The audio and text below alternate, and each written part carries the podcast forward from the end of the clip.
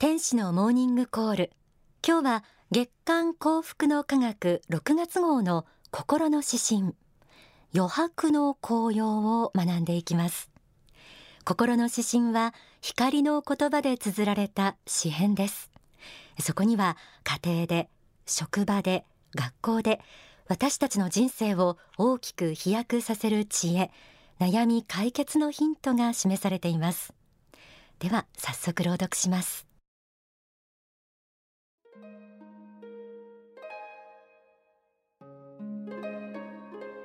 余白の紅葉。一冊の書物で著者が伝えたいのは活字で黒く印刷された部分である。しかしページの全部を活字で埋めてしまっては今度は読者が読みづらい。言いたいことを伝えるには句読点も行間もページの余白も必要なのだ。活字だらけの詩では深い味わいもないであろう。同じことは仕事にも言える。働き詰めの人の仕事は周りの人から理解されにくいのだ。時折スピードを緩めて他の人々の理解協力指示を受けているか立ち止まって考えてみるとよい。やりすぎて反発抵抗不満が渦巻いていても意外と気がつかないものだ。働きすぎて倒れてしまう前に自分に積極的休養を与えることも大切な心構えだ。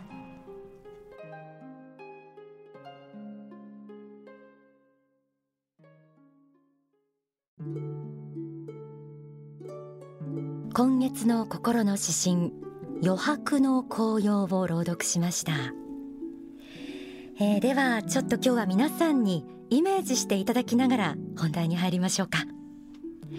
皆さんの前に一冊の本があるとしましょう。どんな本なのかページをめくってみます。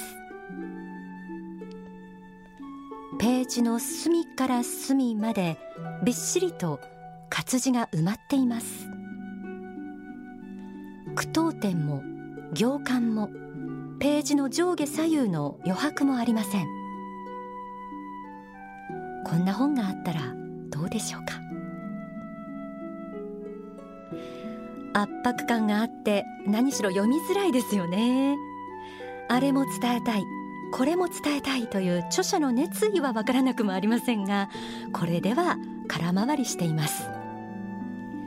今月の心の指針にはこうあります。言いたいことを伝えるには句読点も行間もページの余白も必要なのだ。活字だらけの詩では深い味わいもないであろう。ページの余白をなくせばそれだけたくさんの活字を詰め込むことができますがそれではとても読めたものではありません。日頃は気にも留めていませんでしたが余白があるからこそ活字も引き立つというものです。一見余白は無駄なスペースに思えるかもしれませんがあれもこれも伝えたいという気持ちを抑えて余白を作ることによって読者にとって読みやすい本になるんですよね。心の指針を読み進めてみます。同じことは仕事にも言える。働き詰めの人の仕事は周りの人から理解されにくいのだ。活字だらけの本が読みにくいように働き詰めの人の仕事は理解されにくい、何であれギチギチに詰め込みすぎるのは良くないということなんでしょうか。心の指針はこう続きます。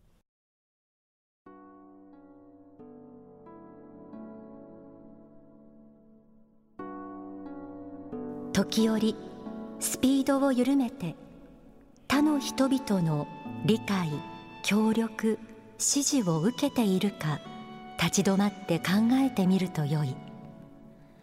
やりすぎて反発抵抗不満が渦巻いていても意外と気がつかないものだ。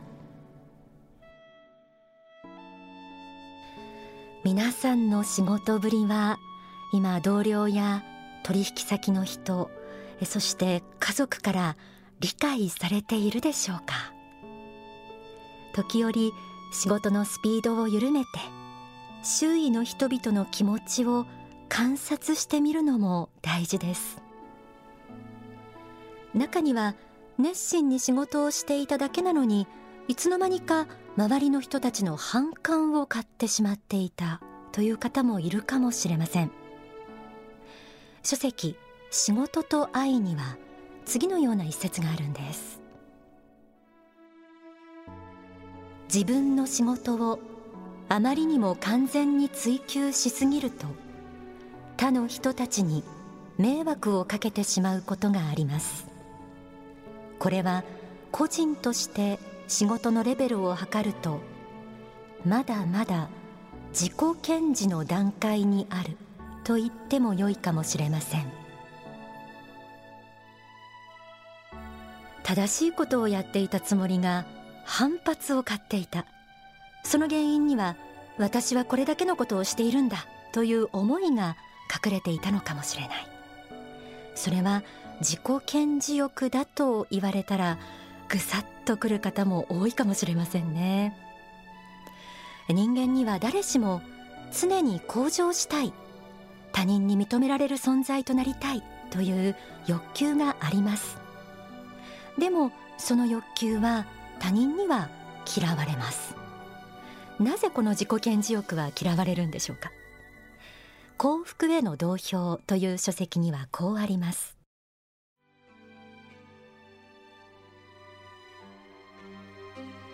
例えば背の高い木や草が生えるとその下にあって日の当たらない草木が出てきます。日が当たらないことによって彼らの成長は遅くなります。人間の場合もこれと同じようなことがあるのです。それぞれのものは伸びていきたいのですがあるものがあまり大きく伸びると他のものが日陰になってしまい太陽の光が当たらないという現象が出てきます。それゆえに自己顕示欲の強い人に対しては他の人からの批判嫉妬やっかみこういうものが常につきまとうわけです。それは自分だけが伸びて他の人を日陰に置こうとするその気持ちが反発を招くからだと言えるでしょう。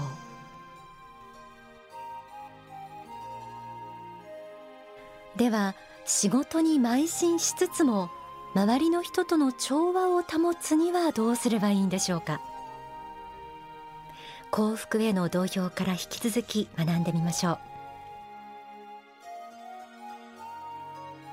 一人の進歩が他の人の対価あるいは停滞にならないように同時に他の人をも押し上げていくための工夫努力を怠らないという考え方です。自己顕示欲の持つ毒素を弱め悪を抜き去るためのもう一つの技法は何と言っても他の人のために尽くすということだと思います。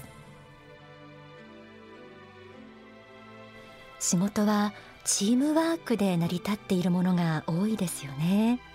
自分だけがスポットライトを独り占めするんではなく自分が成長するのと同時に周りの人を押し上げていく。そうすることで一人で頑張っていた時よりも結果的に仕事は大きくなっていくに違いありません。余白の紅葉という心の指針が自己顕示欲を収めて他人への愛という視点まで諭してくれている。そう番組では解釈しています。さらに心の指針にはこうあります。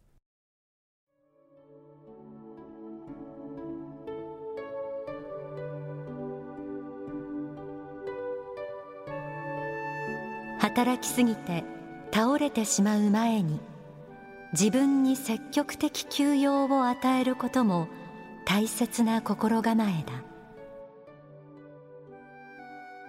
働きすぎて倒れてしまっては元も子もありません。書籍経営入門を紐解いてみましょう。倒れる前に休養を取ること。やらねばならないという思いを断ち切って休みを取ることが大事です。これを実行してください。働きすぎがマイナスになることもあるのです。能率を上げようと思うならば一年のうちで時々積極的休養つまり自分がさらに仕事をするための休養を少し入れるだけの勇気を持つことが大切です。貧乏症でずっとやり続けるのは非常にマイナスです。トータルで収穫が最大になる方向を目指すべきなのです。時には仕事のスピードを緩めて周りの人の気持ちを観察したり休養を取ったりする。これは無駄な時間の使い方ではありません。最初にイメージしていただいた本の余白の例えと同じくもっと詰め込みたいという気持ちを抑えることで仕事の収穫量は大きくなっていきます。それではここで大川隆法総裁の説法逃避願の心の一部をお聞きください。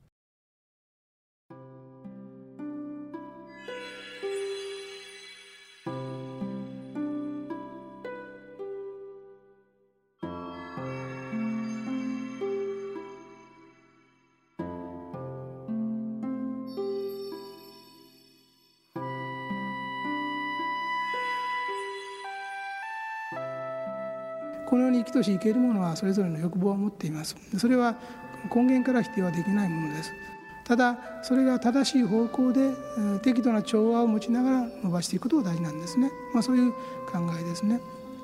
ちょうどですねこれはあの水路の例えをよく使われるんですけどもね人間の欲望というものはね、えー、耕したその田んぼがあればね、えー、全部を水田に変えたいっていう気持ちを持ってますね。その土地全部水田にしたら、えー、稲が実りますね。たくさん取り入れることができますからありがたいんですけどもそうであってはですね実は大きな不便が出るんですね。一面の水田結構ですけどどこから入ったらいいかね歩くとこがないでしょ。だからあぜ道がいるでしょ。あぜ道作った部分については稲は取れないわね。だけど幅1メートルかね2メートルかありますけどそのあぜ道の部分を取らなきゃいけない。さらには水路の部分を取らなきゃいけませんね。用水路。水路を流してそして水を供給できながら水田できませんね。そういうように、えー、水田人間の欲望のままでいきますとねお米が欲しいですから全部をそういう水田に変えたいという気持ちはあるんですけれども一部あぜ道を作ったり水路を作ったりしなきゃいけない。多くのもののために公共のためにね公共心ですね。公共心が必要ですね。この公共心のためにあぜ道や水路がいるんですね。ですからこのあぜ道を作ったり水路を作ったりする部分のところはね実はこのストイシズムの部分なんですよ。欲望を全面肯定してしまったらあぜ道も水路もできないんですね。だけどあのお米を取りたいという欲望を全部これを否定してもいけないんですね。これはこれで使命があることですから。でその人間が本来持つであろう欲望の一部をですね知恵でもって抑えてそしてあぜ道を作ったり水路を作る。この部分がストイシズムの部分なんですね。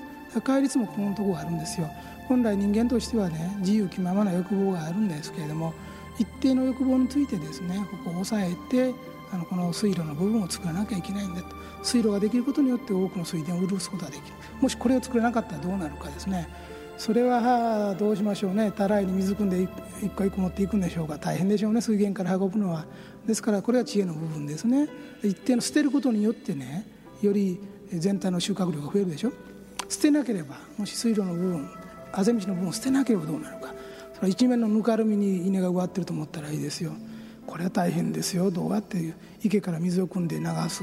それから草取りする、ね、借り入れするの大変ですね。そういうことなんですですからあのより高次なものを求めてですねあの欲望を慎むことがこのストイシズムの部分である次回の部分なんですね。